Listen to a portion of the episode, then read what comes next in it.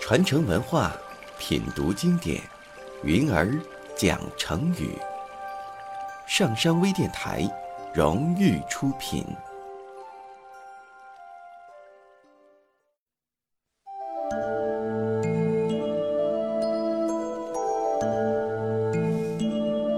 破釜沉舟。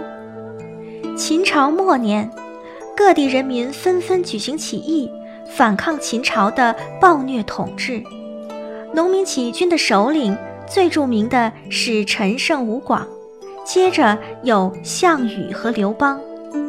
公元前二零八年，秦朝派大将章邯镇压了陈胜吴广之后，率领大军北渡黄河，攻打当时自称赵王的赵歇。赵王没有防备。战败后，只能退守到巨鹿，就是现在的河北省邢台市。赵军被围困的顶不住了，赶紧派人四处求救。燕国和齐国的救援大军早就赶到了，但一见到秦军势力强大，都缩头缩尾的远离秦军，驻扎观望。再说楚国的楚怀王接到赵王求援的书信。派宋义为上将军，叫他带着副将项羽，率领二十万人马前去救援。宋义将部队带到安阳（今天的山东省一带）后，接连四十六天按兵不动。为此，项羽十分不满，就去找宋义说：“秦军包围了巨鹿，形势这样紧急，咱们赶紧渡河，跟赵军里外夹击。”一定能打败秦国。宋义却说：“我们还是等秦军和赵军决战以后再说吧。上阵跟敌人交锋，我比不上你；要说坐在帐篷里出谋划策，你就比不上我了。”项羽听了，十分的气愤。现在军队里已经没有粮食了，但是您却按兵不动，这样不体谅士兵。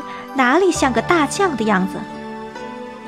第二天，项羽趁朝会的时候，拔出剑来，把宋义杀死了。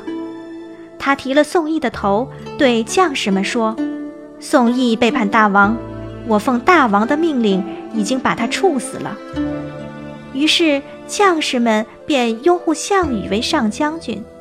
项羽杀宋义的事儿，威震楚国，名闻诸侯。随后，他带领军队渡过黄河，去营救赵国，以解巨鹿之围。项羽让士兵们饱饱地吃了一顿饭，每人再带三天的干粮，然后传下令去，皆沉船、破釜赠、烧庐舍。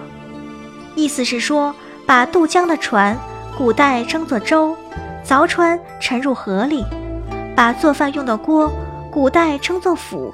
砸个粉碎，把附近的房屋通通烧掉，这就叫破釜沉舟。项羽用这个办法来表示他有进无退，一定要取得胜利的决心。就这样，没有退路的楚军将士们以一当十，杀伐声惊天动地。经过艰难的激战，最终战胜了秦军。这一仗不但解了巨鹿之围，而且把秦军打得再也振作不起来了。过了两年，秦朝就灭亡了。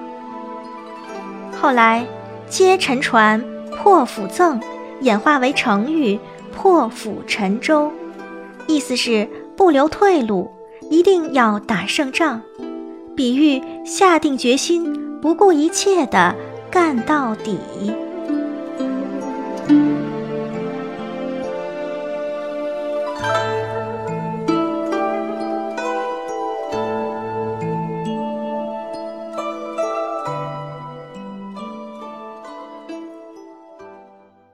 下载喜马拉雅手机应用或登录微信搜索“上山之声”或 SS Radio，关注上山微电台，听友 QQ 群二五八二八二六，让我们一路同行。